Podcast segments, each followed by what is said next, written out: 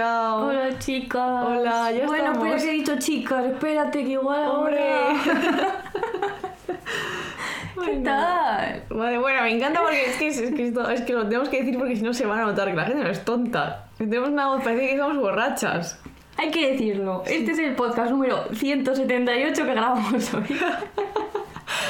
Eh, Hemos grabado uno por la mañana. Y ahora es por la tarde. Y ahora por la tarde. Y los dos son sesudos, como dicen los hombres críticos con punzadas. Sí.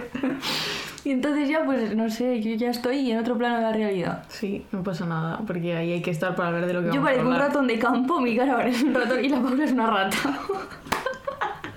y tiene sentido porque yo soy de Arnedilla, entonces soy ratón de campo y tú eres una rata madrileña. Pero, pero, pero, bueno, vamos a ver, no este ataque tan gratuito, repentino, que está ¿Cuál es así? Ra- rata madrileña. Rata madrileña. Es el peor insulto, pero vamos, que te pueden decir, creo, ¿eh? Yo Porque sé. junta rata y luego madrileño, que ya de por sí tiene connotaciones increíblemente negativas. Ay, Dios mío, madre mía. Encima es que son difíciles. Es que hay que hablar de, de- yo qué sé, del escepticismo cartesiano, ¿sabes? Vale, sí, chicas, a todos los cinturones, eh, Ya apagad- vamos, no ¿eh? apaguéis los teléfonos móviles. Que vamos, que vamos, vamos a a- intentar esto, que funcione. Y luego nos vamos a duchar porque es que olemos fatal, Sí, porque esto, de verdad, hacer, los teníamos hechos los guiones más o menos. Sí, pero Pero es igualmente. que hay que finiquitarlos, ya son tres horas. Sí, esto lleva mucho trabajo esto, ¿eh? En fin. Y por cierto, Sí. suenan ruidos, eso es así. Sí. Entonces, si no queréis que suenen, pues que nos dé un estudio. Claro, efectivamente. Quiero decir. O sea, aquí hay alguien escuchando que tiene la capacidad de contratarnos y darnos un estudio de grabación, pues ya Claro. está. Si es que, Si España quiere una, un audio nítido y perfecto, pues que España. que España pague. vale, venga, dale. Vamos allá. Punzadas sonoras con Inés García y Paula Ducay. Bueno, la figura de hoy vuelve a ser. ¿Cuál vuelve a ser, Paula? Noche. La noche 2. 2 con números romanos. Esto siempre, Siempre. hay que tenerlo presente. Siempre. Entonces, si en noche 1 decíamos que para Barthes la noche es todo estado que suscita en el sujeto la metáfora de la oscuridad, ya sea afectiva, intelectiva o existencial, en la que se debate o sosiega. ¿Te acuerdas que había dos noches, una buena, una mala? Una era yo, la otra eras tú. Yo era la noche zorrita. Y yo la buena. si queréis escuchar esto, Pues lo hay que tenéis. ir a noche un palo. Noche palo, sí. En este capítulo, sin embargo, hemos querido preguntar pues a algunas personas mágicas, concretamente la verdad, si se debaten o se sosiegan en la noche. Y también pues vamos a hablar de dioses griegos, de la Solnit, yo qué sé, de un montón de cosas. Que Paula. nos sale del coño, que Sí, es nuestro podcast. El primer artículo que vamos a citar es Hijas de la Noche, mito, género y nocturnidad en la Grecia antigua de Iván Pérez Miranda y Juan Ramón Carbó García. Qué bien lo he dicho. Los nombres estupendamente. Eh, en este artículo, los autores se preguntan si la condición femenina de las criaturas nocturnas les concedía un carácter negativo en la antigua Grecia. Así empiezan a explicar eh, quién es Nix, que es la diosa que es la noche, de dónde sale. Aquí hay árboles genealógicos y cosas tochísimas que hemos intentado resumir al mínimo, porque si no, pues podemos estar aquí tres días citando dioses griegos y tampoco es Y plan. no queremos eso. La cosa es que Nix surge de una masa informe y confusa que es el caos, y junto a ella aparece también Erebo. Nos vamos a centrar en su descendencia. Con Erebo, que es su hermano, pero se unen amorosamente, con lo cual esto es un buen incesto, pero como no había mucha gente porque acaban de nacer todos del caos, pues tampoco les vas a reír. Claro, esa gente estaba sola, qué sé. ¿qué les vas a decir? De ellos surge la luz a través de dos hijos, que es el Éter 1, que es el aire celeste que envuelve la Tierra, y luego está Émera, que es el día. Luego también es muy interesante que aparte de tener hijos con su hermano, pues la noche también es madre del destino, de la muerte, del sueño y de la tribu de los sueños. Y aquí es muy interesante que no se sabe quién es el padre, ¿vale? O sea, no hay padre. Como en padre ausente. como Se fue a fumar y no volvió por tabaco. Como en mamá mía. Sí, pero no se puede hablar tampoco de que la noche los tuviera ella sola porque no se menciona explícitamente esto. Entonces aquí no sabemos simplemente. Y luego sí que genera unos hijos por partenogénesis, de lo cual vamos a hablar, luego Paula va a hablar más tarde, que esto quiere decir que no hay intervención de figura masculina, o sea que la noche ella sola hace sus propios hijos y ya está. Y es muy, muy gracioso, bueno, gracioso, a la par que dramático, que los hijos de la noche son la burla, el lamento, el engaño, la vejez y luego la discordia que es Eris, que esta a su vez tiene unos hijos que son la fatiga, el, el olvido, el hambre, los dolores, las guerras, las matanzas, las masacres, la mentira, bueno, la destrucción. O sea, todo lo son unos que- hijos Todo lo actual, todo lo que está de moda ahora. Todo cosas absolutamente negativas, ¿no? Mm. Entonces, ¿esto por qué era, Paula? Pues mira, porque claramente lo masculino lo mejor, lo femenino lo peor. Así resumido. En antigua Grecia y ahora un poco Y también. ahora un poco también, lo masculino es positivo frente a lo me- femenino, que es masculino, y entonces es lógico pensar que de un principio femenino sin intervención masculina, es decir, la noche pariendo hijos a ella sola, solo puede salir algo negativo. Y entonces de ahí, pues los hijos de la noche, que son lo peor, la verdad. Yo no me querría cruzar con esa gente por la calle. Entonces tenemos aquí una linda tabla. Que es la tabla de Aristóteles de las, los opuestos. Sí, Y también creo que luego fue de los pitagóricos, pero aquí yo qué sé, yo no voy a asegurar nada porque, ¿sabes? Yo qué sé. No sabemos de griegos tanto como nos gustaría. Entonces, podríamos decir, como hemos, bueno, lo hemos dicho, lo femenino es el lado negativo, lo informe y lo caótico, y lo masculino es lo que tiene orden y estructura. Entonces, en la tabla, que no vamos a leer entera, básicamente lo importante es que lo masculino se, hace- se asocia con la luz y la luz con el bien, y lo femenino con las tinieblas y las tinieblas con el mal. ¿No? Sí. Y entonces hemos leído otro artículo que es Nacer de hombre, nacer de mujer, los nacimientos partenogénicos de las generaciones anteriores a los dioses olímpicos, de Verónica Berna- Fernández García. ¿Sabes cómo me siento? Como con los Goya. Está nominada, eh, yo Al sé. paper del año sobre, paper del sobre año. dioses griegos. Exactamente. Entonces la partenogénesis, que es lo que hemos mencionado al principio, es pues algunos de lo sabréis si hay biólogos en la sala, el modo de reproducción de algunos animales y plantas que consiste en que se forma un nuevo ser por la división de células sexuales femeninas que no se han unido previamente con gametos masculinos. Así es como voy a tener yo mis hijas. Claro, efectivamente. Mis propias células hagan cosas y Sí, ya está. Y ya, y ya está, y no necesitas a nadie. Entonces, la noche es la diosa que mejor representa los peligros de la maternidad partenogénica porque ella pasa por dos estadios de la maternidad. Lo de parir con el hermano, con Erebo, dando lugar a Eteria Hémero, que lo había dicho antes Inés, y lo de engendrar por sí misma a los churumbeles. Y entonces encontramos en su descendencia los peligros de la maternidad en soledad, porque son todo ello seres negativos que denotan lo que venimos defendiendo como clave en el pensamiento mítico en Grecia, que la mujer por sí sola solo puede engendrar el mal. Un mal terrorífico. Sí. Y claro, la mitología permite a las sociedades y pueblos mostrar modelos y valores, ¿no? Que luego se intentan asentar a través de los mitos. Este, el tema de los mitos Bueno. es un tema que tenemos ahí, que algún día, ¿no? Sí, algún día ahora Porque que... tenemos a Casirer, a los griegos. Tenemos a Casirer, me gusta, en plan de Y bolsillo. mitologías, llevarte un libro. Y Calaso, ya es que es toda una maravilla, algún pero... día haremos algo. Camila, Pero- ayúdanos con esto, porque esa señora sabe de cosas. Y para concluir ya con estas cosas, lo que podemos ver es como la mujer sola es malo. Sí. Esto es así. El, ho- el hombre solo está bien. Esto es como Platón y esa gente, ¿sabes? Que también un poco así. Luego, mujer con varón, pues más bien que mal. No, Está porque el varón- regular. el varón porque equilibra. pesa más, Sí, claro. pero luego, mujer sola, que ya está mal. Que nace de mujer sola, esto ya está fatal. Esto en el artículo ponía nefasto. No es como en matemáticas que negativo, negativo, positivo, sino negativo, negativo, súper negativo, súper lo peor. Así es Eris, que nace, o sea, la- su madre la ha tenido sola y encima ya tiene a sus hijos sola y ya habéis visto la retaila de hijos que tiene, que son todos pues terroríficos. A mí Eris me gusta de nombre para Ya. ponerle a mi hija, ¿eh? A un gato. Hombre, vamos. Luego hemos también leído unas cosas acerca de la naturaleza del día y la noche en la antigüedad, que esto es de Daniel Gil Martínez. Esto es muy interesante porque eh, yo esto nunca lo había pensado, la verdad. Eh, para las culturas más representativas de la antigüedad, el día y la noche se conciben como dos momentos, o sea, tienen una naturaleza distinta y además muchas veces se representan mediante eh, divinidades distintas, o sea, que están relacionados la noche y el día, pero no son uno.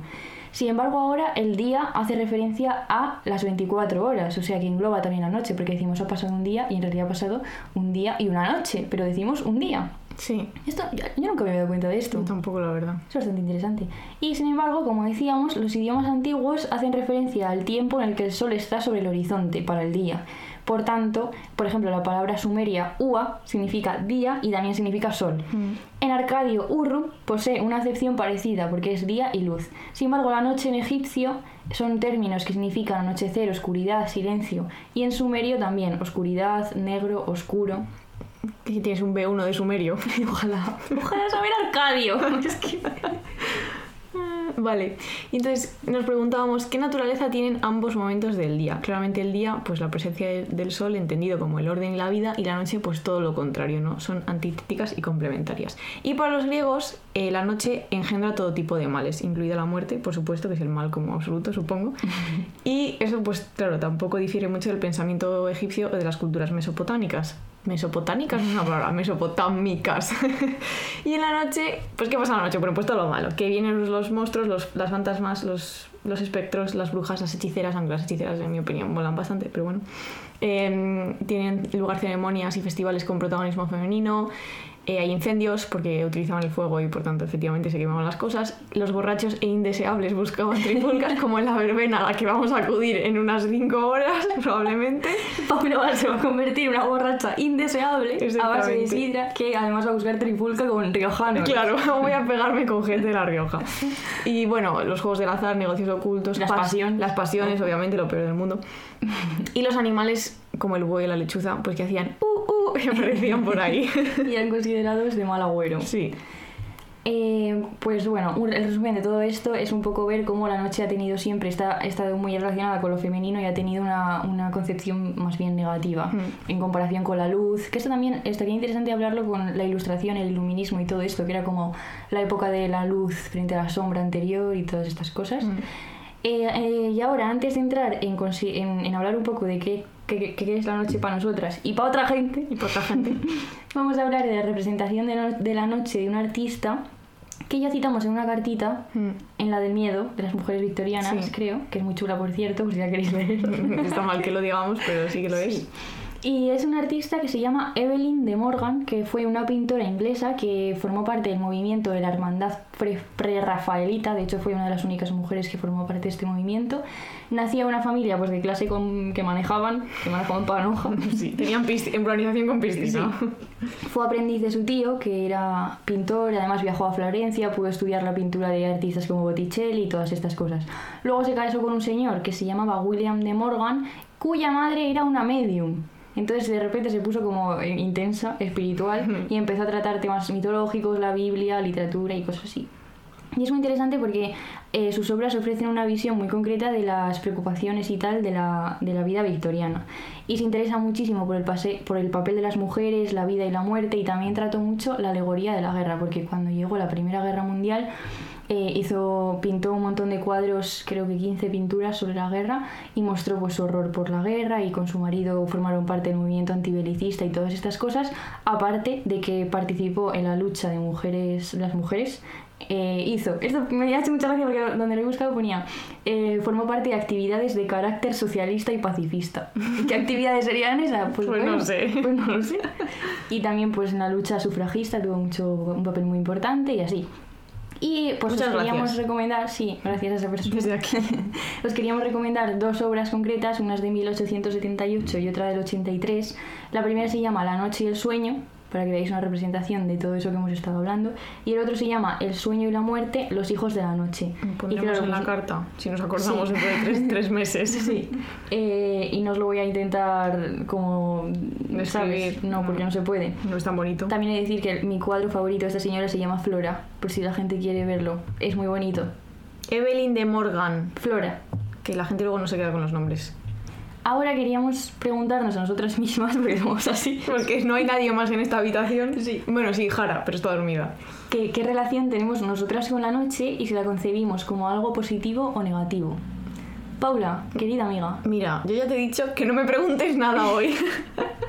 Porque no lo sé, esto no está preparado. O sea, yo siempre he pensado, esto lo hemos hablado alguna vez, que en los, me pasa que en los viajes ah, esto es muy interesante. me entra como miedo por la noche. Cuando estoy en- a ver, que no es del todo ridículo, estás en un país extranjero eh, y entonces, te, te- pues no sé, estás en un entorno que no es el tuyo, pero es que yo viajo con mis padres, o sea, no tiene ningún sentido que me entre miedo porque las figuras que me han protegido toda la vida están ahí, ¿no? Pero supongo que ya, si viene un malo con un cuchillo, mi, mi, mi madre, ¿qué va a hacer? Por sacar un hacha. Claro, pues muy bien, efectivamente. Probablemente del bolso, ¿no? Que hay de todo. Eh, pero sí, me pasa, me, lo hablé con ellos un- en una noche india, hace un par de años antes de la pandemia, en el último viaje así tocho que hicimos. Les dije, mira, yo lo paso mal. Pero luego llega el día y se me pasa, porque tienes que ir a ver, yo qué sé, pues un templo, ¿sabes? Entonces espabilas. Pero de pequeña me gustaba mucho la noche, cuando estaba en mi casita, de toda la vida en Sanse, en un sitio donde yo no estoy, pero con el que sueño mucho. Po- Y me gustaba mucho escuchar, eh, o sea, saber que mis padres estaban despiertos mientras yo estaba en la cama. Y me gustaba ver la luz, cómo se colaba la luz por la rendija de la puerta. Eso me acuerdo como que lo, era, era un placer de verdad, o sea, me encantaba. Ahora, si se cuela luz en la rendija de mi puerta ahora, me pongo como un puto basilisco. y digo, por favor. Eh, ¿Sabes que yo tuve una época de mi vida en la que yo dormía en esa habitación de enfrente Sí. y esto era un salón? Sí. Pues mis padres tenían que estar aquí viendo la tele hasta que yo me dormía. Claro. Y solo me dormía viendo eh, que ellos estaban ahí. Que si se iban, ahí. esto era un drama Sí. eh, tremendo. Bueno, yo hablando de noches, esto mi madre y mi padre se acuerdan mejor que yo, pero yo, o sea, yo tenía terrores nocturnos en plan de que escuchaba voces y me llevaron me llevaron a que me pusieran parches en la cabeza. Ojalá te hubieran llevado a un exorcista. que sí, tía, que tenía terrores que escuchaba murmullos. Esto, esto me acuerdo, ¿eh? que escuchaba murmullos. Igual soy medium como la suegra de la jamba pintora, ¿eh? Sí, sí, tenía ¿En muchos serio? Sí, y entonces aparecía en el salón muchas veces diciendo que no, que no duermo. Y tenía así terrores nocturnos en plan de llorar. Igual me escuchabas a mí que era una niña no nacida. Claro. Escuchaba, eh, eh, sí, en- en- cuando era solo una idea, pues puede ser. Vale, Inés, tu relación con la noche que es muy distinta a la mía. Ya yo, pues cu- desde que soy una persona adulta, o lo intento, finjo serlo, la verdad que me gusta muchísimo, ya lo sabes. De hecho, he tenido épocas de mi vida, como cuando viví en Buenos Aires, que yo me dormía todos los días a las 5 o 6 de la mañana y me levantaba todos los días a la 1 o 2. Y esto ha pasado también en época de exámenes, en época donde tenía que hacer trabajos, en, ver- en veranos, muchos veranos. Yo estoy muy bien, ¿sabes? O es sea, de hecho, pasé el segundo bachillerato entero, venía del, co- del cole a las 2, me dormía, a las 7 me levantaba y me tiraba hasta las 6 estudiando. Y luego me levantaba a las 7 y media para ir a clase y hacía el examen, ¿sabes? Sí, o sea, un O sea, horror. pero porque soy incapaz de estudiar por la... O sea, no soy una persona... La madrugación, de verdad. No lo llevas bien, no. sí. Pero claro, llega un momento en el que no puedes mantener una vida de... Al de- contrario que todo el mundo, eh, sí. Porque, claro, hay, hay conflictos. Hay conflictos, Entonces sí. intento ser una adulta responsable y tener un horario decente.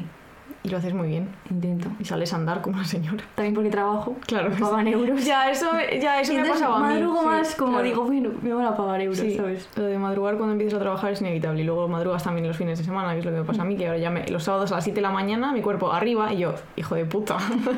Pero vamos, yo preferiría vivir por la, por la noche, esto es así. Sí. Me parece un momento mágico, místico.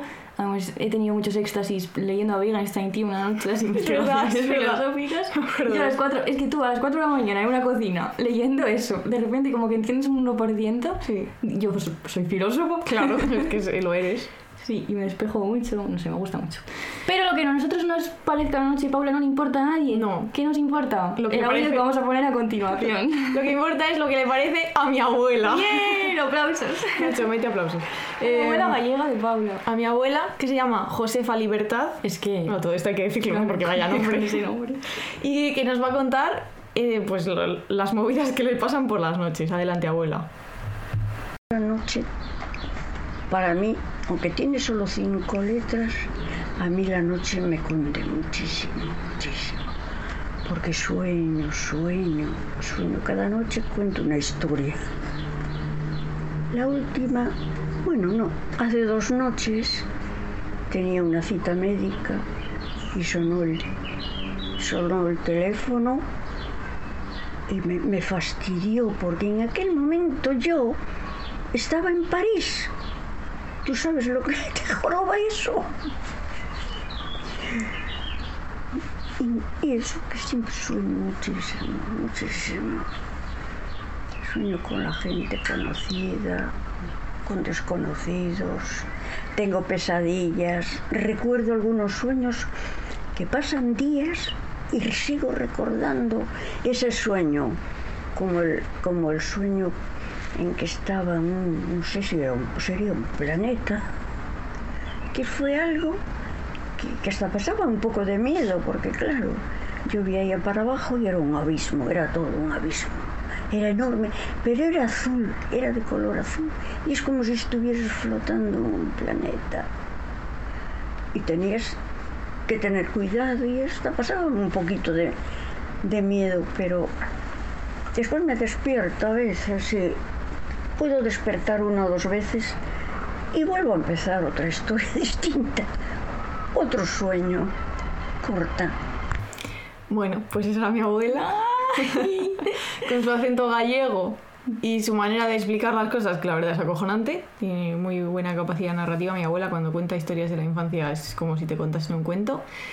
Yo he de decir que he heredado, sin duda, esto que le pasa a ella. O sea, tenemos el mismo nivel de locura de sueños y recordamos los sueños todas las noches. O sea, todas. En plan, el 99,9% de noches recordamos lo que soñamos. A mí me parece un privilegio personalmente eso, ¿eh? Yo es verdad. Yo no, yo siempre no. Muchas veces lo recuerdo cuando me levanto, pero luego se me olvida.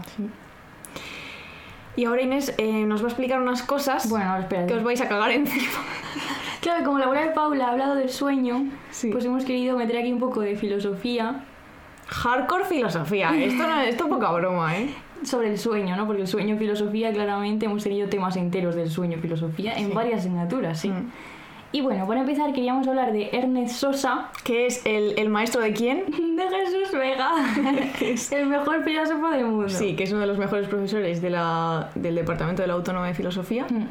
Y este fue, creo, su director de la tesis doctoral.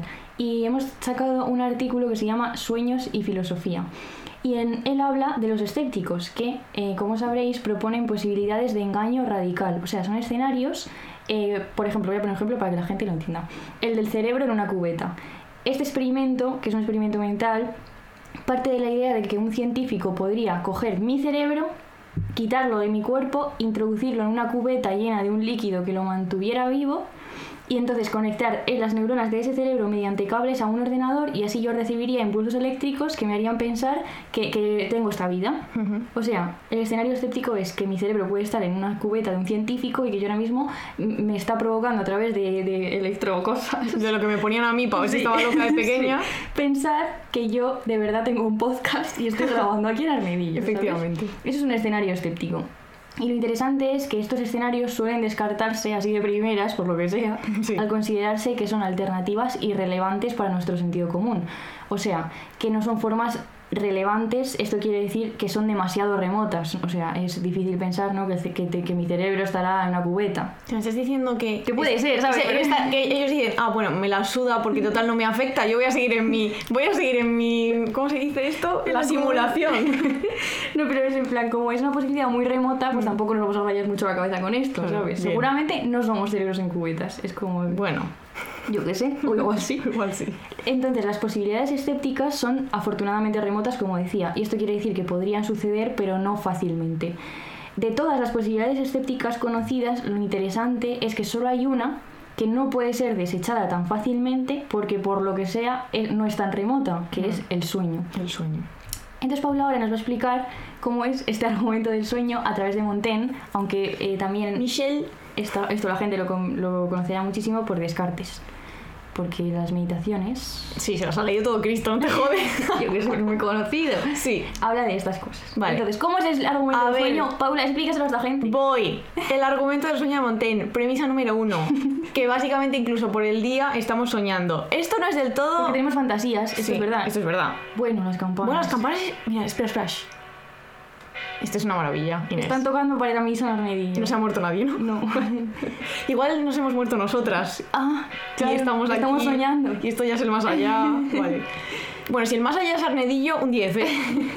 vale, entonces, las campanas repicando. Las vamos a dejar, y- quieto. No, hombre, claro, la esto es que una maravilla. ¿Qué le va- ¿Cómo le van a mostrar a Yo qué sé, gente? la gente purista de los audios. que me perdone esa gente. Los señores que se callen la boca, eh, por favor. Entonces, La premisa. dos, Premisa, premisa 1 que durante el día soñamos. Premisa 2 que incluso cuando soñamos se cuelan en nuestros sueños los pensamientos que tenemos durante el día. Y por tanto, la conclusión, que en realidad es una pregunta, dice, ¿por qué nos sometemos a duda si nuestro pensar y obrar serán otro soñar y si nuestro velar no será una especie de dormir? Es, decir, que es difícil diferenciar entre cuando estamos soñando y entre la realidad. Y las típicas preguntas que surgen a esto de, bueno, ¿y, y qué diferencia el sueño de la realidad? ¿No es el sueño una parte de, la realidad o la realidad una parte del sueño? ¿Cuál es la parte tal? Todas estas cosas. A mí me gusta mucho esto, ¿eh? Además es que esto está bien porque piensas que estás soñando y dices, bueno, ¿qué importa todo? Nada importa. Esta noche en la verbena, ¿qué más da?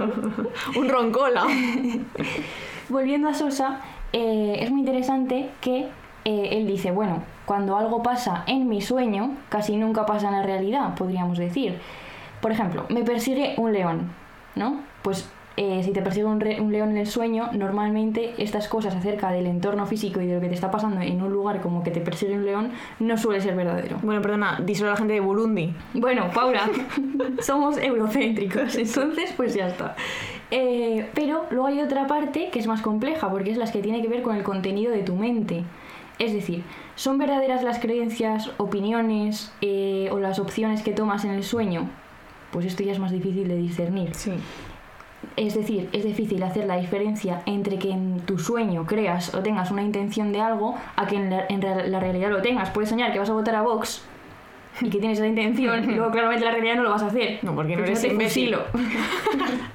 Se ha entendido, pero... Sí. Entonces hay que distinguir entre en mi sueño y mientras sueño. Porque algo puede suceder en mi sueño sin que suceda mientras sueño. Sí. Por ejemplo, del hecho de que en mi sueño me persiga un león, no se sigue que me persiga mientras sueño. Igual que puede estar lloviendo mientras sueño, lo que no quiere decir que suceda en mi sueño. Yo hoy he soñado una metáfora, ¿eh? Que me, que me he levantado y te la he contado y he dicho, he tenido un sueño que era una metáfora. Y yo dentro del sueño sabía que eso era una metáfora. Paula? Y Era una metáfora sobre la, la- la clase social, es que era acojonante. ¿Quién eres? Anier no. sí. Eh, entonces, lo que quiere decir Sosa es que quizás se conserven creencias e intenciones mientras se sueña, al mismo tiempo que se afirma y se opta en el sentido contrario, no solo en el sueño, sino también en la realidad.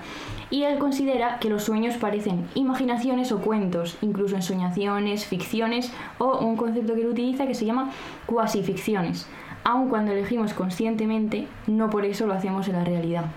O sea que las decisiones que tú tomas en tu sueño, por suerte o por desgracia, luego en la realidad no tienen por qué ser iguales. Sí. ¿no? Pero es muy interesante esta, más que más allá de esto concretamente, igual es un poco, no sé, no sé si se ha, se ha entendido, pero eh, eso, la distinción entre el sueño, la realidad, la vigilia, lo que no es vigilia, todas estas cosas. ¿A ti te pasa que controlas los sueños a veces? No, si no te acuerdas qué coño vas a controlar. No, no te ha pasado eso No. nunca. Pero, y, y por ejemplo, me sueño lúcido se llama. Yo no sé, creo que no. Pero sí que me pasa a veces de esto que quieres despertarte y, y de hecho me pasa que busco cosas en mi habitación, ¿sabes? Estoy en la cama y pienso, tengo que abrir este armario y tal, y entonces estoy ahí como en un Sí, en un limbo. Eso es un- que muy agobiante, Luego cuando te levantas es como... oh. Ah, sí, es verdad. Por eso eso, es- eso eso todavía es más como una situación de que muy ambigua entre lo, lo- el sueño, pero estás soñando con que sabes que estás en un sitio. Sabes que estás en tu habitación. Claro, sabes que y sabes ahí. que estás soñando en el momento en el que sabes que estás soñando. Se Ah, ¿sabes lo que hago yo dormida? No lo he dicho. ¿El qué? Hablo. Es verdad, que de hecho hoy has hablado. ¿Qué Sí, coño? Hoy has mucho. hablado. Hoy has hablado. Se y me eso he olvida. heredado de mi abuela. Sí. Igual que tú lo de tu abuela, que mi abuela es exagerado. O sea, mi abuela llega momentos en el que eh, grita Inés, Inés, y voy y, y digo, ¿qué quieres, abuela? Que los calamares fritos que ya están hechos, no sé qué, ¿sabes? Como cosas. Sí, a las 3 de la mañana. Y es verdad, hoy has hablado, tía. ¿Por qué se me olvida esto? Si para mí es raro, yo normalmente no. Yo la hablo gente. mucho, dormida. Sí, sí. Me puedes preguntar cosas, ¿sí? Pues ya, pero es que me he dormido, Soy creo, como luego. un medium. Bueno, es que hemos tenido una nochecita. Bueno, yo no, yo he dormido relativamente bien, pero tú, vamos. Hemos tenido una noche boca arriba, Paula. Sí, muy bien, muy bien hilado. Enhorabuena. Efectivamente, vamos a hablar del cuento de la noche boca arriba de Cortázar, eh, que si no lo habéis leído, os animamos a que lo Sí. hagáis y además. Un poco spoiler se viene, pero bueno, no pasa nada, se puede disfrutar del cuento igualmente. Eh, y en la noche de boca arriba se entrecruzan dos escenarios. Uno, una realidad fáctica, que es una. El protagonista está en un hospital, porque tiene un accidente de moto y le llevan al hospital. Y luego la segunda realidad, que es un lugar de sueño, que es con una pesadilla, donde ese mismo personaje lucha por su vida porque le persigue una tribu eh, que le quiere sacrificar. Entonces el hombre está en el hospital mientras le operan le ponen vendas lo que sea, y él está soñando que está siendo perseguido por una tribu. Entonces lo que se lo que se descubre al final del cuento es que la realidad que él está viviendo, que es la del hospital, es en realidad el sueño y que efectivamente está a punto de ser matado por una tribu y lo que está soñando es que está en el hospital y le están operando, que es mucho mejor que que te mate una tribu y te cuelguen boca abajo y te asen y te coman los ojos. Claro, y entonces las dos realidades esas que parecían como opuestas y diferenciadas de repente parecen ser una, en la que una cosa es verdad y otra no, Mm. y es un poco lo que estábamos hablando antes con Montaigne y con toda esta gente filosófica. Sí. que siempre tenemos que, tenemos que ver nosotros, ¿no? Cuando leemos el cuento de Cortázar, pues en realidad tú, tú, tú tienes como una concepción de cuál es el sueño y cuál es la vigilia. Mm. Ah, O sea, te cuesta incluso cuando él te dice que la Sí, realidad era claro. una, aún así es como, bueno, Bueno, ya, ya veré yo. el Cortázar, decidiré yo. Julio, cállate, ya decidiré yo lo que es o no es. Bueno, y una vez hablado del sueño a través del audio de Josefa Libertad, Sí. ahora vamos a hablar de otro tema a través de audios de... Hola, tú. Nuestras madres. Bien. Nuestras madres, que es la primera aparición que hacen en el podcast, pero que no va a ser la última. Yo, yo, yo llevo a mi madre preparándola, es que se mentalice de que ella tiene que salir en el podcast. y tal. Algún día hablarán ellas y nosotras no. Nosotros nos callaremos la boca. Y entonces, pues nada, pues vamos a escuchar a una de nuestras madres, no sabemos Sorpresa. cuál. Adelante. Hola, mis punzadas favoritas. Pues chicas, ¿qué queréis que os diga? Que parecerá una tontería, pero lo primero que he hecho ha sido buscar la definición de noche en Google y sale pues algo muy extraño, como que la noche es el periodo que transcurre desde la puesta de sol hasta la salida del sol, desde el ocaso hasta el orto, qué palabras más bonitas, y es el periodo en el que uno se dedica a dormir. Pero vamos a ver, ¿qué clase de definición es esa?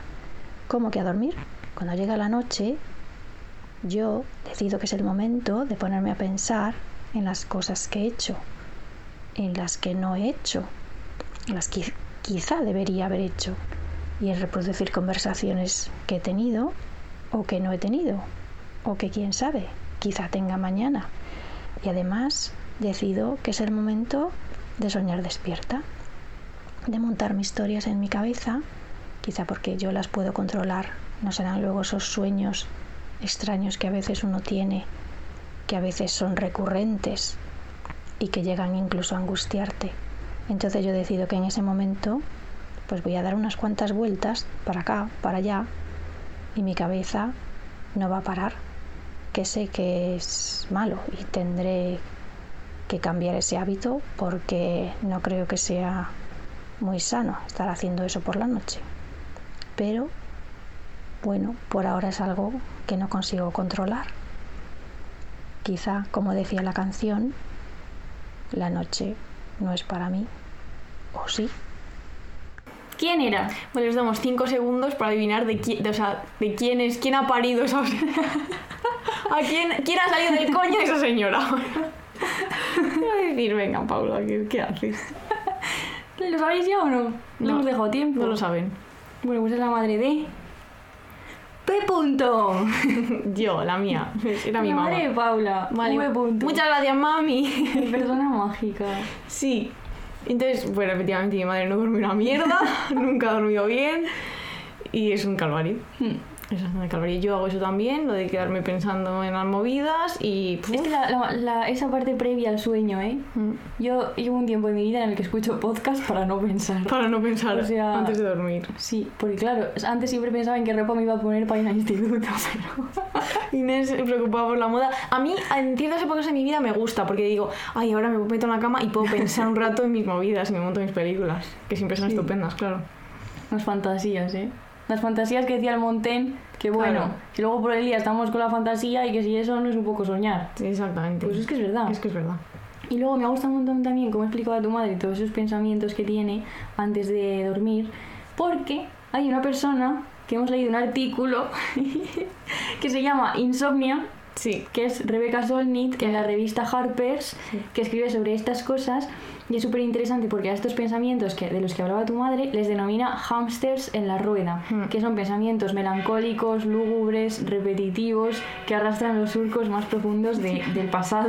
Mira las campanas. otra vez. Lo siento de verdad, Arnedillos así. Ese es el hashtag que además el Ayuntamiento de Arnedillo pone en Instagram. Hashtag Arnedillos así. Ah, pues vamos a ponerlo nosotras Pues ya también. está, Arnedillos así, suenan campanas. Así es la vida. Voy a hacer, por, por cierto, que hay gente que le molestan las campanas, el ruido del gallo y, y, y ¿qué más le molestaba la señora esa? La fuente, el ruido que hace el agua en la fuente. ¿Qué gente qué? Pues gente que viene a Arnedillo de vacaciones, La segunda residencia. que se calle la Entonces, si te molestan las campanas, pues mira, a mí en el podcast no me molestan, pues a ti tampoco. Exacto, efectivamente. Y ahora, volviendo a lo que importa. Eh, como decía, que Solnit los denominan hamsters en la rueda y surgen porque no puede dormir, le cuesta mucho relajarse antes de dormir y de hecho dice, bueno, esto le pasa mucho a los escritores porque de hecho a veces le llevan como revelaciones de madrugada, tiene un cuaderno como en la mesilla, como los de la, los- lo de la almohada Sí, de los japoneses es que hablamos en, la- en el otro de la noche. Sí. Y dice, en ocasiones he cogido el portátil, me he puesto a escribir, pero luego esos pensamientos para ser algo decente no pueden Mm. ser hamsters ni estar en una rueda. Claro. Y también es muy bonito que el texto empieza diciendo lo siguiente. Ojalá pudiéramos hacer acopio del sueño, acumularlo e intercambiarlo. Ojalá pudiéramos guardarlo para un día de lluvia o cogerlo presta- prestado de alguna amiga o comprarlo por la calle y que te lo dieran en una bolsita de papel. Qué bien me ha quedado. Lo ha traducido Paula Ducay. Sí. Muy bien traducido. Mm. También habla Rebeca de un periodo de su vida cuando era más joven en el que no podía dormir. Y, y es muy interesante cómo ella cuenta la importancia del sueño eh, eh, a través de la ausencia, ¿no?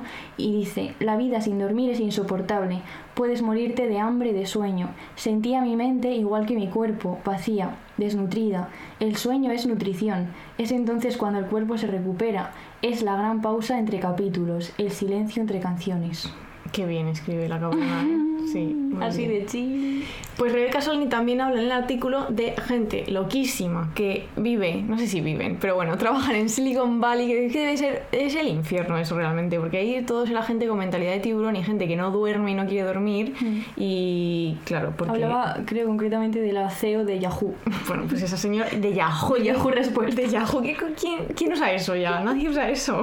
Esa señora no duerme. Sí, pues esa señora no duerme. Y entonces, claro, parece que no dormir mola mucho porque es la CEO de Yahoo, pero eh, Rebeca apunta que el hecho de que no duerman es que, o sea, significa que están exactamente igual que los prisioneros. No exactamente igual, vale, esto es una burrada, pero parecido a los prisioneros de Guantánamo, a los que les privan del sueño para, pues, torturarles básicamente y hacerles cosas feas.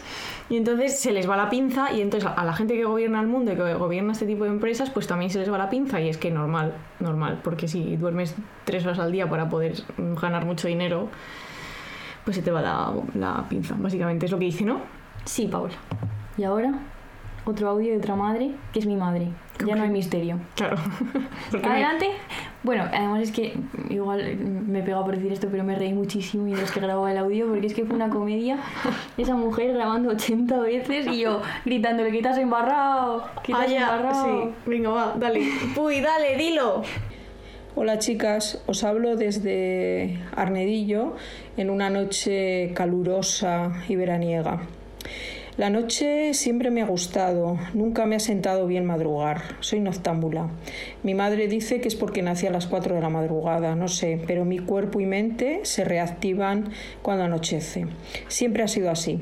Me gusta el silencio, la soledad, la oscuridad de la noche. Los espacios parecen distintos. Siempre he tenido una buena relación con la noche, pero ahora que ya soy mayor, la noche a veces significa no dormir. Todos duermen y yo deambulo por la casa. El insomnio no me molestaría si al día siguiente no tuviese nada que hacer.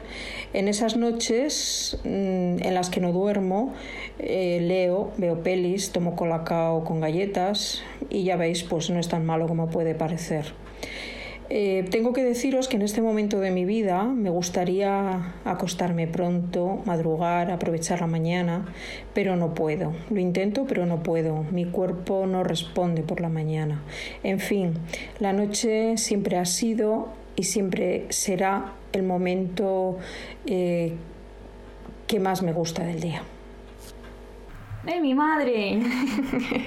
Muy bien, Puy. Has hablado estupendamente. Como toma colacao, sí. Toma col- Igual que tú. Sí, Igual que tomamos colacao y vemos pelis, claro. Ella no se duerme y entonces pues hace otras cosas chulis, claro, ¿qué vas a hacer? Claro, si no te puedes dormir porque tu cuerpo no puede, pues... Pero es verdad lo que dice mi madre, claro, eso lo puedes hacer cuando al día siguiente no tienes que madrugar, porque si tienes que madrugar y ser una persona productiva que inserta en el, en el sistema capitalista, ahí ya Ahí ya la cosa se empiezan los complica. ¿eh? problemas, sí, efectivamente. Pues de, precisamente de los problemas del sueño y el capitalismo habla Jonathan Crary en un libro que se llama 24-7 que hemos leído que está publicado en Ariel y habla de cómo el sueño es el único espacio que el capitalismo todavía no ha conseguido conquistar y dice la enorme porción de nuestra vida que pasamos durmiendo, liberados de una ciénaga de necesidades simuladas, subsiste como una de las grandes afrentas humanas a la voracidad del capitalismo contemporáneo. O sea, el sueño es, realidad, es en realidad una anomalía, porque es una necesidad humana que es incongruente con los ritmos que nos impone la vida actual. O sea, tú, tu cuerpo te exige que pares X horas al día, ya veremos cuántas horas, porque eh, a principios del siglo XX eran 10 horas al día las que dormían, o sea, 10 horas por la noche las que dormía la gente. Muy bien esa gente. No tendría ojeras, esa gente estaría estupendamente, ¿no?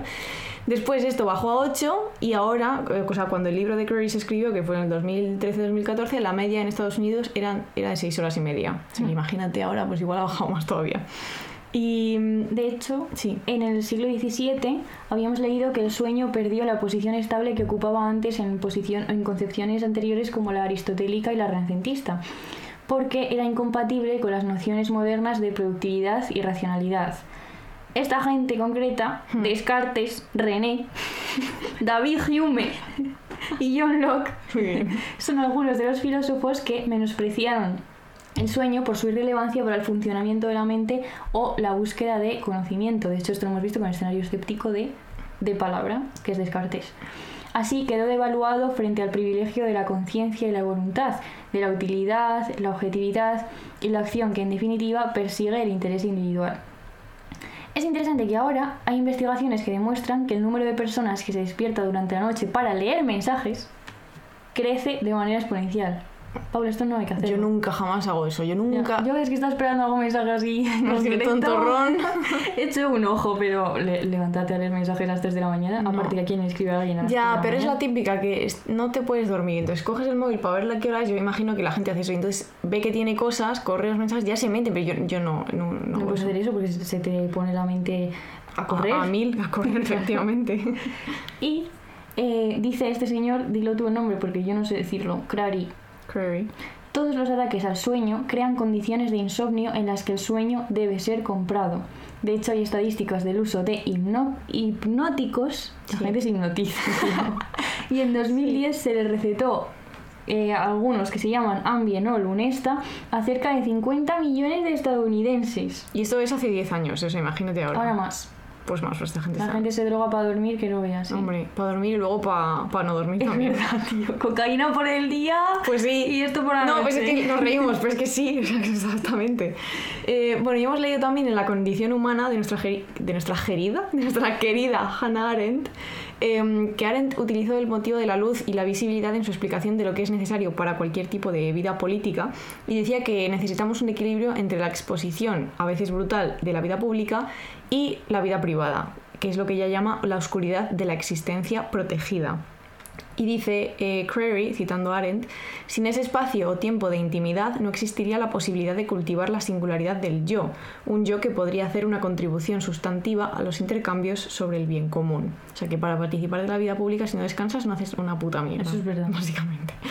Eh, y entonces la esfera privada es distinta de la búsqueda individual de la felicidad material, en la que el yo se define a través de lo que adquiere y lo que consume. Estas son ideas de Arendt. ¿eh? Y ella propone un equilibrio entre el agotamiento que provoca el trabajo, efectivamente el trabajo provoca un agotamiento, Por lo que sea.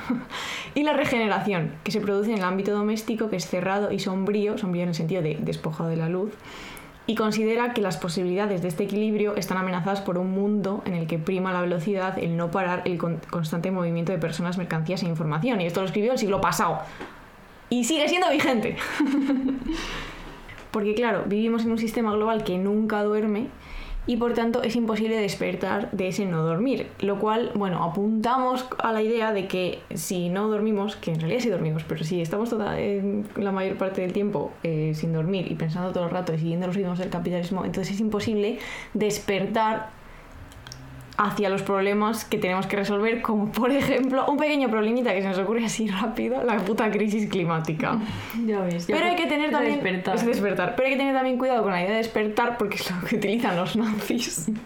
Claro. De Alemania despierta en, 1900 en los años 30, el año, pas- el año pasado, no, el siglo pasado.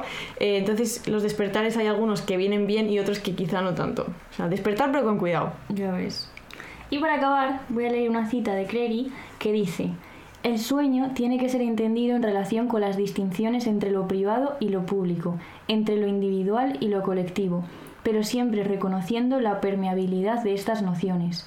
El sueño podría parecerse a otros umbrales en los que la sociedad podría defenderse o protegerse a sí misma. Como el estado más privado, más vulnerable y común a todos, el sueño depende de manera crucial de la sociedad para poder sostenerse.